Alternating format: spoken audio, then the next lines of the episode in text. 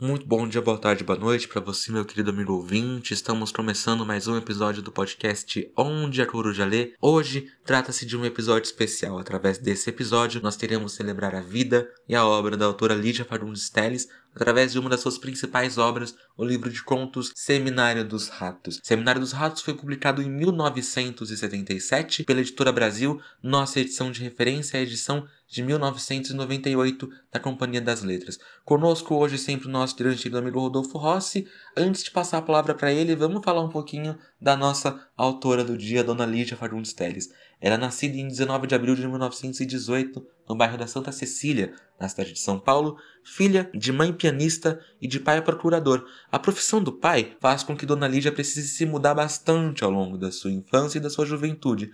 Em 1931, ela se muda para o Rio de Janeiro, retornando para a cidade de São Paulo em 1936. Ao retornar para a cidade de São Paulo, Lígia Varundes Teles teria um interesse bastante profícuo pela literatura. E no ano seguinte, 1938, ela publica, com a ajuda do pai, com o subsídio do pai, o livro Porão e Sobrado, sua primeira obra literária. Em 1939, ela cursa a Escola Superior de Educação Física na Universidade de São Paulo, o que faz com que ela comece a participar ali de maneira um pouco mais ativa de debates acerca da literatura, com Oswald de Andrade, com Mário de Andrade, com outros grandes nomes da literatura brasileira. Em 1941, ela se matriculou na Faculdade de Direito do Largo de São Francisco. Guardem essa informação, ela vai ser bastante importante para a gente falar daqui a pouquinho. Em 1952, ela publica o livro que é um grande clássico, Ciranda de Pedra. Ciranda de Pedra que virou inclusive novela duas vezes. É um livro, uma história bastante conhecida do público brasileiro. Em 1970, ela publica o livro Antes do Baile Verde, que recebe um prêmio internacional. Ela publicou romances como por exemplo Zelanda de Pedra de 1954, Verão no Aquário de 64, As Meninas de 1973 e As Horas Nuas de 1989, mas ela foi uma autora bastante profícua na área de contos. Nós não vamos rememorar todos os livros de contos que a autora publicou ao longo de sua vida, mas ela publicou muitos, como Porão e Sobrado, sua primeira obra de 1938, Praia Viva de 44, Antes do Baile Verde de 1970, Seminário dos Ratos, nosso livro de hoje, de 77, A Noite Escura e Mais Eu de 95, Invenção e Memória de 2000 e Conspiração das Nuvens de 2007, dentre tantos outros livros que ela publicou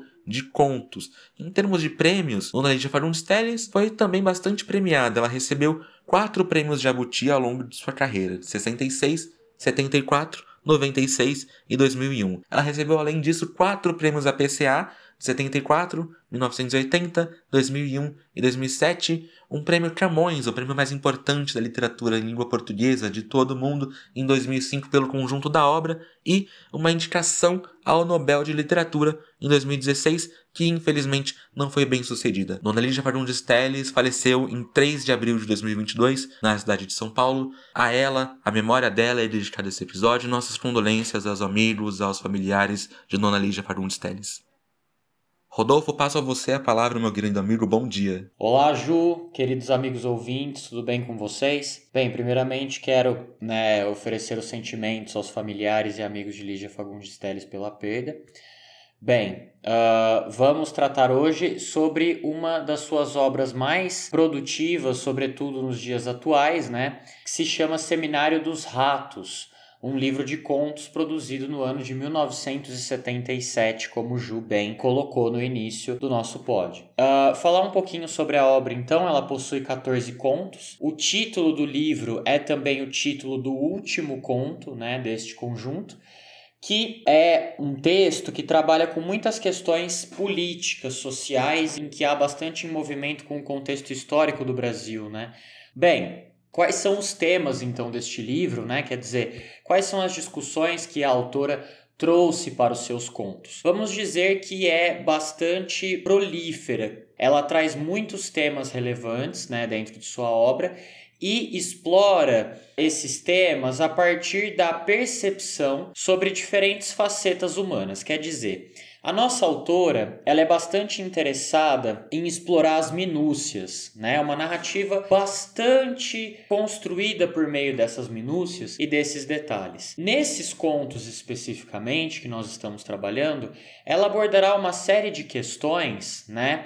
de uma maneira bastante figurativa, né, bastante relacionadas com o amor, com a loucura, com a sociedade e a política presente nessa sociedade, com a percepção memorialística, né, com a figura feminina, que é um dos temas caros de sua obra, e assim por diante. O estilo é bastante representativo, significativo daquilo que a autora cultivou ao longo de sua obra, ao longo da sua produção literária. Então, por exemplo, há uma interpretação bastante moderna sobre esses temas mencionados, com o objetivo de promover a quebra de tabus, a quebra dos moralismos, quer dizer, a nossa autora, ela é bastante avançada em relação ao tempo dela, pode-se dizer, porque ela busca produzir uma literatura engajada, capaz de transformar as relações. Isso é muito interessante.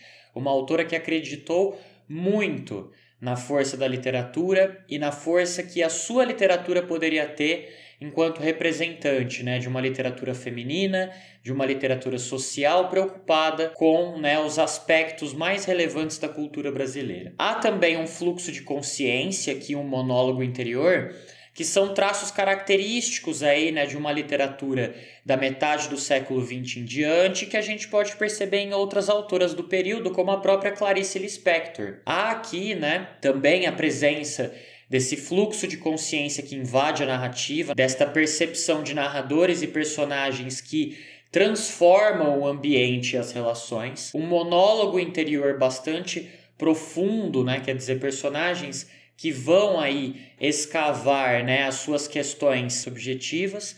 E o mais interessante da obra, que me chamou bastante atenção, a ideia de que estes problemas, não só individuais, mas também os sociais, né, eles aparecem sobre a roupagem do realismo fantástico. Podemos dizer que esta vertente literária, que se tornou tendência ao longo do século XX, traz a ideia de que podemos, a partir da imaginação, trabalhar é, narrativas, né, escrever textos que integram a realidade, que revelam a realidade justamente porque a subvertem. É muito fácil perceber essa literatura fantástica, por exemplo, nos contos do Kafka, dentre outros autores aí, o Borges, né, o argentino Borges, que traz aí essa percepção do fantástico para dentro dos seus contos. A Lígia é uma autora excepcional nisso. A simbologia, o uso, né, a relação desses símbolos com é, as figuras que remetem ao social, toda a integração né, entre as personagens, os objetos e o ambiente, tudo isso vai ganhando um relevo que mostra como a sua literatura é um mecanismo poderosíssimo, né, de apreciação da experiência humana. Além disso, é uma autora que, junto a esses traços fantásticos, vai trazer a ambiguidade, vai promover a ironia como forma de autocrítica, né, e de construção crítica dessa realidade, né? O texto então ele ganha sentidos, né? Ele ganha uma polifonia muito expressiva, como vocês podem ver. E toda essa construção, evidentemente, tem a ver com o fundo histórico, né, Ju? Quer dizer, ela tem a ver com essa autora engajada que vai buscar uma associação entre o seu fazer literário e a realidade, correto? Corretíssimo, Rodis. Então, pessoal, Lídia Fagundes Telles, ela viveu de 1918 a 2022. Foi uma vida de 103 anos. Talvez ela tenha enfrentado em sua vida os 103 anos mais revolucionários da história da humanidade. Nós mudamos muito em costumes, em comunicação, em aspectos culturais, em aspectos sociais. Enfrentamos momentos bons e momentos ruins. Esses momentos bons e ruins vão inferir e refletir na obra de Lídia Fagundes Telles Elementos históricos que aparecem bastante na obra dela, em especial agora tratando sobre o Seminário dos Ratos, é a questão das ditaduras.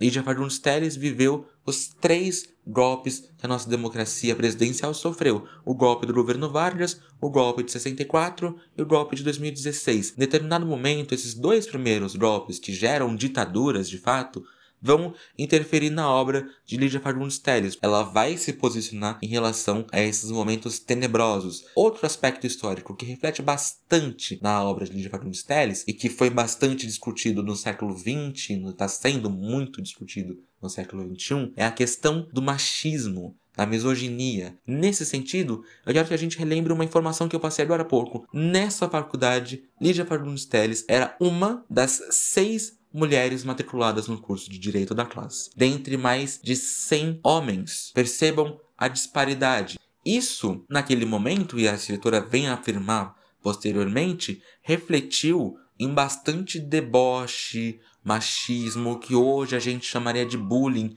em relação à condição dela enquanto mulher, enquanto pessoa do gênero feminino. Ela sofria olhares, comentários, porque ela estava adentrando num espaço bastante masculino. Dois espaços, na verdade: o espaço do direito e o espaço da escritora. Né? Havia uma grande imagem de que a mulher ela era mais voltada à poesia, ao poema, e isso gerou alguns ruídos na faculdade e no começo da carreira de Lígia Fagundes Telles. Ela vinha afirmar numa entrevista bastante interessante, gente, para a Revista Brasileira de Psicanálise, lá em 25 de outubro de 2008, ou seja, bastante recente, que, abre aspas, a literatura da mulher é diferente da literatura do homem lá nas raízes. Isso porque a mulher é mais intuitiva do que o homem. Ela também afirma que a literatura, abre aspas, já me ajudou a não enlouquecer. Então percebam que há um peso bastante importante da questão do feminino e do feminismo na literatura de Lígia Fagundes Telles, porque ela foi uma autora que enfrentou o seu tempo, viveu o seu tempo, enfrentou, esteve à frente de seu tempo, envolvendo a falha, a falta de democracia, a falta de direitos democráticos e a falta de espaço para a mulher. No direito, que era a área que ela estava estudando, e na literatura, que é a área que ela seguiu ao longo de toda a sua vida. É bastante necessário a gente refletir sobre esses fenômenos, né, Rodolfo? Sim, amigo, muito importante essa discussão e ela ressalta né, a importância da nossa autora, da sua produção. Vamos discutir um pouquinho dos contos do livro, né? É, nós escolhemos dois contos cada um para nosso debate, né? E aí falaremos, conversaremos um pouquinho sobre o Seminário dos Ratos numa outra é, dinâmica. Bem, os contos que eu selecionei são As Formigas, que é o primeiro conto do livro, e Pomba é Namorado ou Uma História de Amor amor. No caso do primeiro, né, As Formigas, é, nós estamos diante de uma narrativa fantástica, né, de fato, quer dizer, a fantasia aqui ela penetra a história de uma maneira de que ela se torna a motivação. Quer dizer, ela consegue transgredir a realidade até tal ponto que ela se torna o centro das atenções. Então, do que trata as formigas? Bem, duas primas, estudantes, uma de medicina e a outra de direito, decidem alugar um quarto em um sobrado e ao chegarem lá, descobrem, né, pela boca da cuidadora, que o inquilino anterior havia deixado um esqueleto de anão, que é algo bastante raro. E elas, uma delas sendo estudante de medicina, se empolga com isso e elas decidem, né, permanecer no quarto mesmo assim e que o objeto é, continue lá. No entanto, ao longo da narrativa, né, que é aqui construída em primeira pessoa, né, na voz de uma das primas, o que traz ainda mais este tom é, né, de um ambiente uh, pessoal, bastante marcado pela subjetividade, né? Bem, é, uma bela noite, elas descobrem que o esqueleto está sendo reconstruído por formigas. E aí elas não percebem muito bem porque isso está acontecendo numa espécie de dimensão é, que mistura o sono e o sonho, né, o onírico, com a realidade, né? Quer dizer, elas alternam turnos entre as que percebem esse movimento durante a noite e as que acreditam que percebem porque estavam dormindo, mas têm a sensação de que aquilo está acontecendo. Bastante macabro, né? Imaginem vocês durante a noite com toda essa bagunça no quarto, né? Enfim, elas começam a ficar aterrorizadas com o que está acontecendo. E aí, em um determinado momento, a situação se torna insustentável. Por quê? Porque elas matam as formigas, os corpos dessas formigas desaparecem no meio da noite, e mesmo assim no outro dia as formigas reaparecem para reconstruir o esqueleto. E aí elas decidem ir embora antes que a construção do esqueleto se concretize. Vejam, o símbolo aqui está muito bem colocado, né? Os ossos do anão, as formigas, essa mistura entre o sonho e a realidade. E o que a gente pode extrair né, desta construção é que essas duas garotas, né, entre os seus 20 ou 30 anos no período da faculdade, elas têm que lidar com essas experiências da vida que elas estão tentando evitar. Com os fracassos, as decepções, etc., que estão de certa forma sintetizados nessa fuga, né, dessa, desse esqueleto que está todo dia sendo é, reconstruído de maneira sobrenatural. Então é interessante, né, que ao final do conto ela diz assim, né, a, a narradora, né, a, uma das personagens aqui, ela diz, olha, a casa, né, quando eu fugi da casa e olhei para ela, apenas a janela vazada nos observava, porque o outro olho era penumbra. Veja, a penumbra é a transição aqui entre a luz e a sombra, certo? Ou seja, é uma transição, remete às transições, às transformações deste período vivido pelas personagens bastante interessante que o realismo fantástico aqui ele mostra isso por meio de uma outra faceta, né? O que torna essa, esse ato imaginativo muito prazeroso para a leitura. O outro conto, então, que eu escolhi, que é Pomba Namorado ou Uma História de Amor, ele vai tratar sobre um amor platônico, né? Uma mulher que ela se tornou é, a princesa no baile de primavera Neste momento da sua condecoração, ela se apaixona por um homem grosseirão que se chama Antenor. E o Antenor nunca dá bola para ela, né? Quer dizer, ela sempre corre atrás do Antenor, manda mensagens para ele por meio de rádio, né, dizendo: "Olha, a pomba namorada está atrás de ti", que é o nome, né, também do conto mas ele nunca se afeiçoou a ela, ele se envolve em outros relacionamentos, ele parte para outras questões, e ela, em determinado momento da narrativa, acaba se casando com outro moço, mas nunca se esquece desse amor. Quer dizer, o Antenor não corresponde, mas mesmo assim, mesmo seguindo a sua vida, mesmo tendo filhos e etc., ela persiste, né, amando este homem. É, ao final da narrativa é muito interessante, porque além de ela acreditar em signos, né, é Ilha de Capricórnio, não sei o que. Ela também é, vai a uma cartomante que diz que ela encontrará o amor da vida dela em uma rodoviária. E o Antenor, ironicamente, vejam como a ironia entra aqui na pauta da expectativa dela em relação ao amor, né? O Antenor, ironicamente, ele é motorista de ônibus. E aí ela se arruma toda, mesmo já idosa, depois de viver uma vida toda, ela se arruma para ir até a rodoviária cumprir a profecia. E o conto acaba justamente na ida dela até a rodoviária. Veja, um conto bastante duro, né? Em relação a esse amor platônico, irônico, né? E que ressalta, de certa forma, como ela sustenta esse amor, né, nas ideias, na idealização e persegue ele por toda a sua vida, mesmo ele não se concretizando, né? Quer dizer, a gente pode de um lado falar isso é uma um amor, né, que que está em construção e que persiste, portanto, amor, ou a gente pode pensar que a obsessão de certa forma levou ela a acreditar por toda a vida de que seria possível, né? Então veja, a dualidade aqui da penumbra marca também a experiência do amor. Ju, conta pra gente sobre os seus exemplos. Estamos muito curiosos, eu e os ouvintes. Vamos lá? Perfeito, Rodis. Bom, pessoal, vamos conversar sobre outros dois contos, porque eles falam bastante também sobre a questão do amor. Percebam que o amor ele parece ser um guia de alguns dos contos e é parte bastante importante da literatura de Lídia Fagundes Telles, ao menos no livro Seminário dos Ratos. Vamos conversar sobre Herbarium. Uma garota, ela está bastante apaixonada pelo primo dela e esse primo dela tinha o costume de ter um herbarium. Herbarium do latim é uma coleção de plantas, ou seja, ele colecionava folhas de determinadas plantas em alguns livros.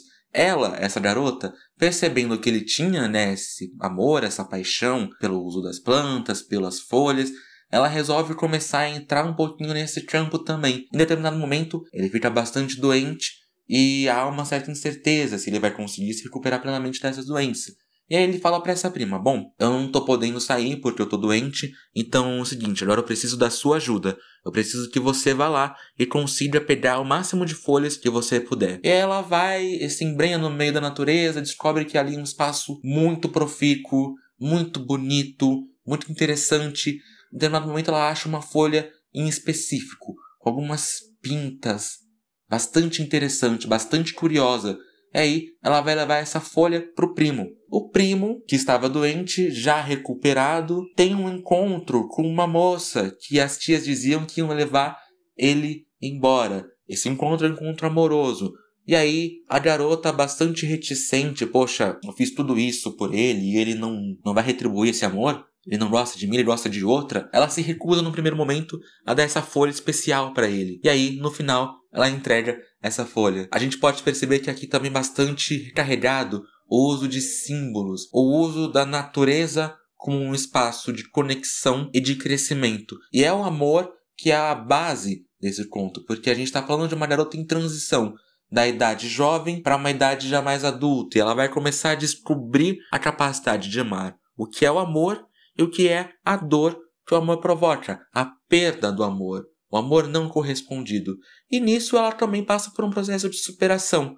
Assim como as folhas também vêm e vão, a natureza fica, assim como o amor dela. O amor vem e vai, ela permanece. Lindo pensar nesse símbolo, né? Pensar no amor é lindo, menos quando ele fica feio. E aí a gente passa para outro conto do qual eu tenho que falar para vocês, que encerra um pouquinho essa primeira parte da discussão, que é o Noturno Amarelo. Não, esse conto, gente, tem uma personagem principal chamada Laura. A Laura e o seu relacionamento, seu marido, estão parados no meio da estrada, no meio do nada, acabou a gasolina do carro. E aí ele começa a ser um pouco mais agressivo com ela.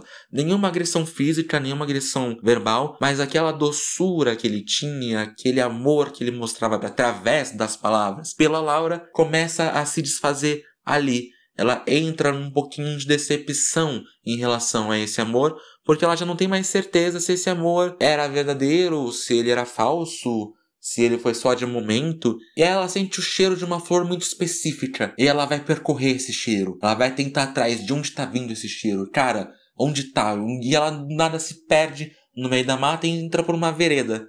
Essa vereda tá numa casa bastante curiosa, e a gente vem descobrindo no futuro que era a casa da infância dela. Quem a recebe na porta? Dona Efigênia, a empregada da casa.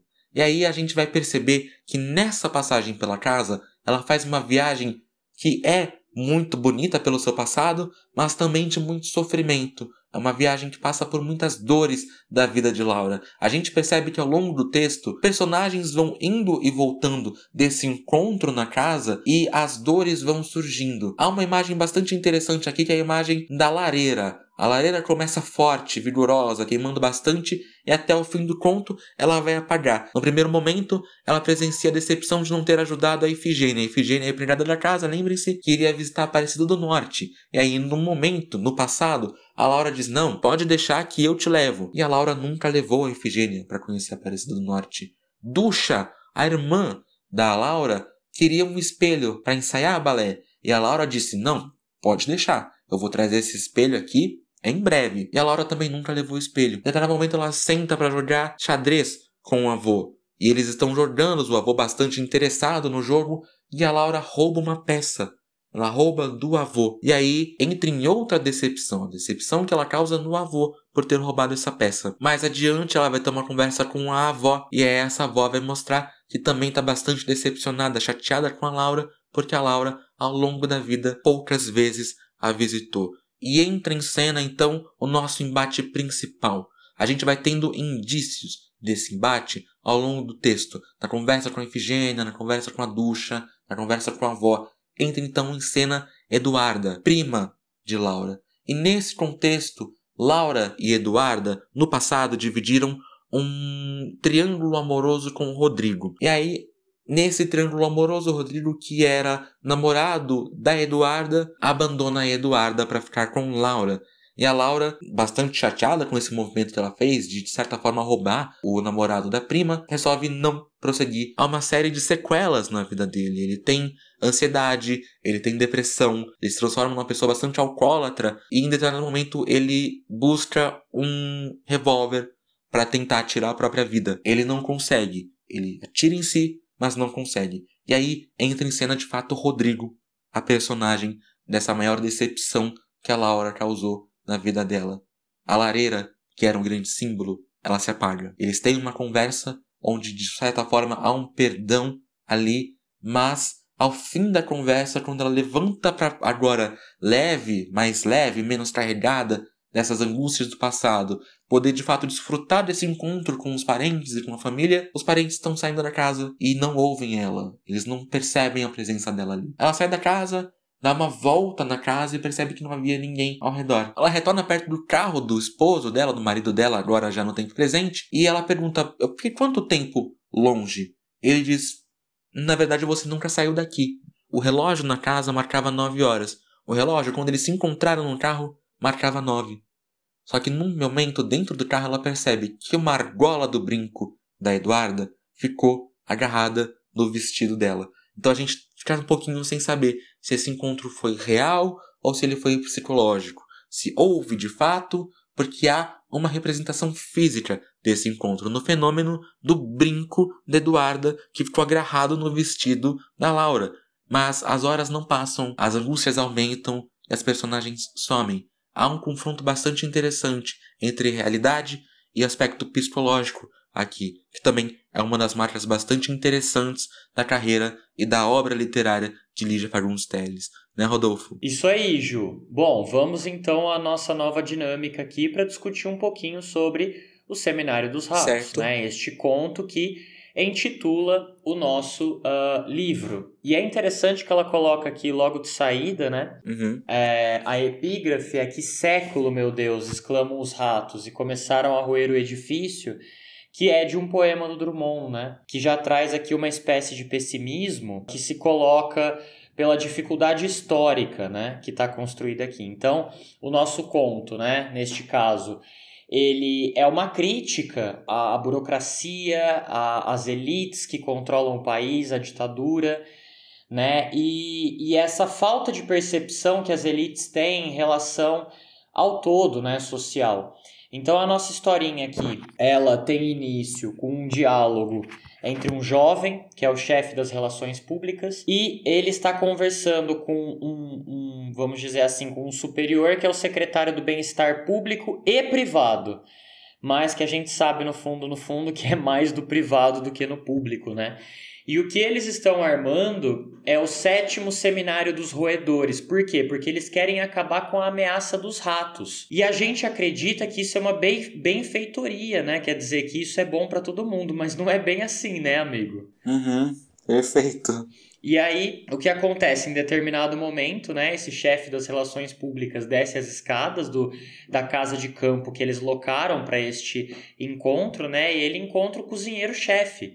E o cozinheiro-chefe diz: irmão, ó, ferrou, tem ratos invadindo tudo, né? As pessoas foram embora, as pessoas fugiram e a gente tem que fugir também. E a princípio o chefe das relações públicas diz: "Cara, vamos tentar controlar, né?". Quando ele se dá conta da gravidade, né, do problema de que os ratos estão de fato invadindo o local, né, como uma chuva, né, como uma, uma apoteose, né, eles de fato ocupam todo o espaço, né, jorram pelas janelas. E quando ele se dá conta já é tarde, né, e ele sofre né, para fugir, para se esconder numa geladeira, ele se tranca na geladeira, né? E quando ele sai da geladeira, só dá tempo de perceber de que a casa está em frangalhos e de que há movimento, né? E aí ele foge, corre dessa casa e quando ele olha para trás, a casa paradoxalmente está toda iluminada.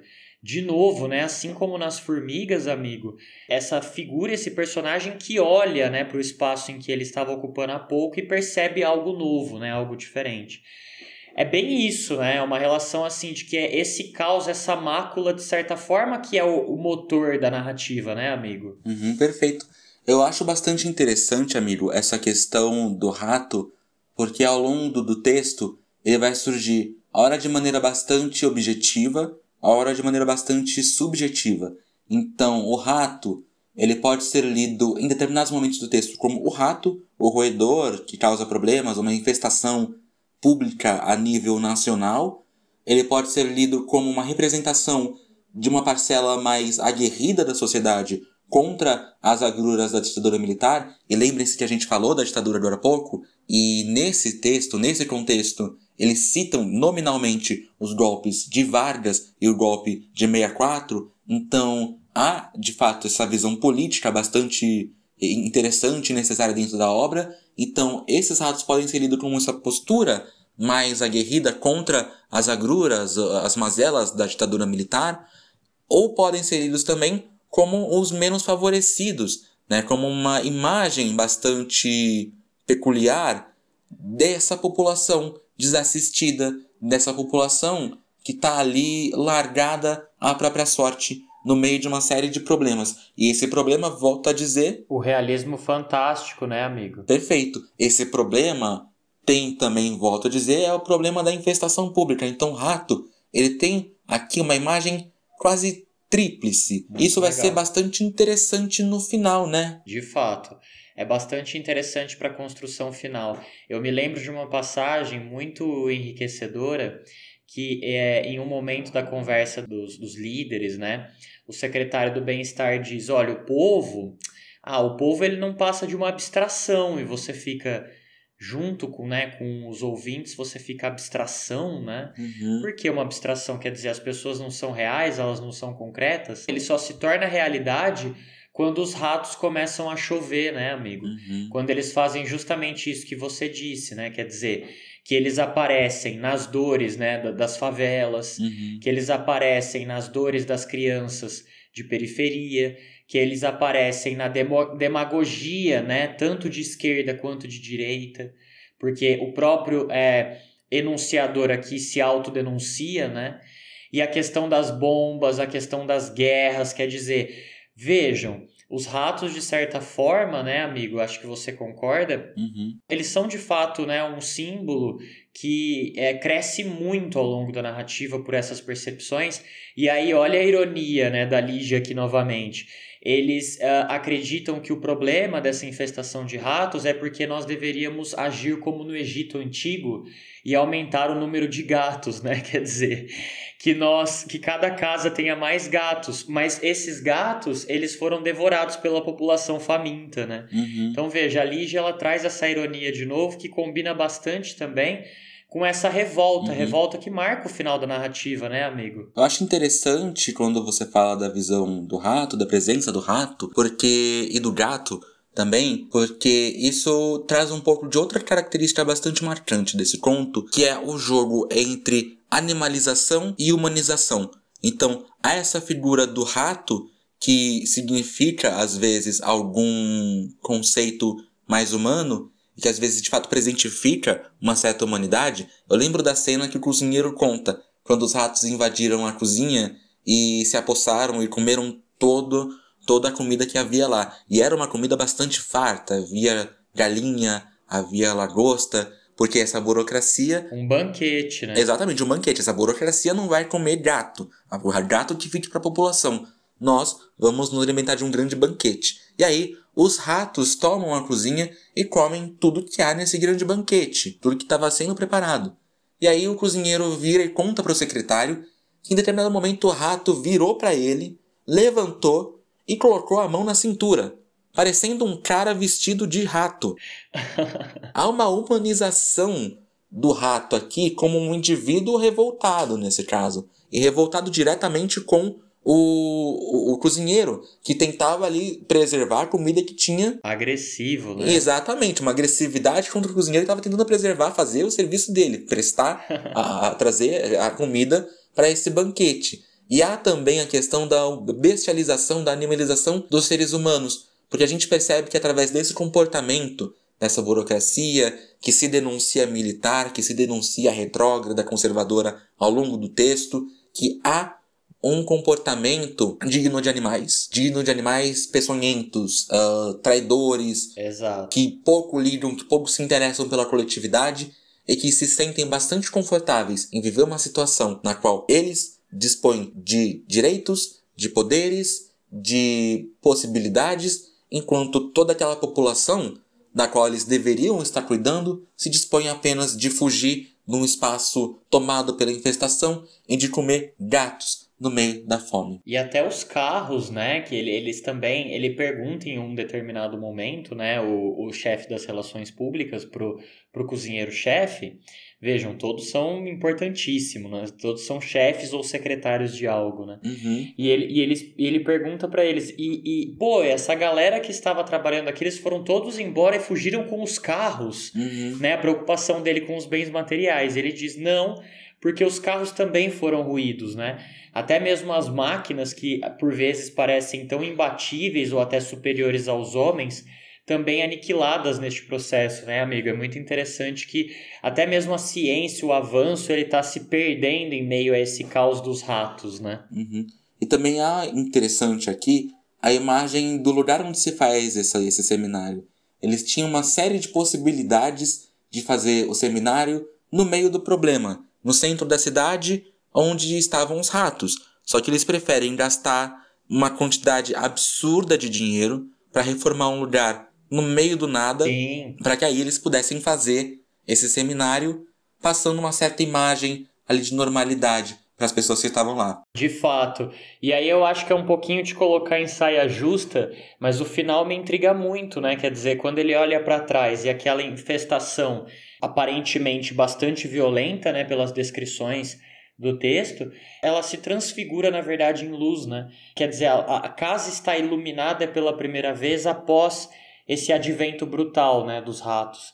Isso é muito muito interessante, né, amigo? Há Uhum. várias interpretações possíveis, acredito, mas acho que tem a ver com essa ideia de que do caos também pode nascer algo de bom, né? Você concorda? não só do caos, mas aqui eu acho que talvez o texto da autora apresente que a única alternativa pela qual pode surgir algo de bom é através do caos, da loucura, da revolta. Legal. E perceba, é muito significativo que a casa só tenha aparecido iluminada após o domínio dos supostos animais Sim. dos ratos. Em nenhum momento a casa esteve iluminada, e aqui a luz no sentido de algo positivo e no sentido de uma imagem positiva da casa também, onde se faz o encontro, ela nunca esteve iluminada quando estava sob domínio dos humanos, Exato. dos burocratas, do centro do poder. Aqui ela aparece iluminada e repleta de ideias também positivas após o domínio dos ratos, os desvalidos, os revoltados. Legal, é diferente, né, das formigas onde há a presença da penumbra, né? Aqui é a luz Uhum. total, né? Muito legal. Bem, bem interessante nossa discussão. Pessoal que está nos acompanhando, muito obrigado pela presença de todos novamente. Espero que vocês tenham gostado. E até a próxima, tá bom? Mês que vem. Tchau, tchau e até mais.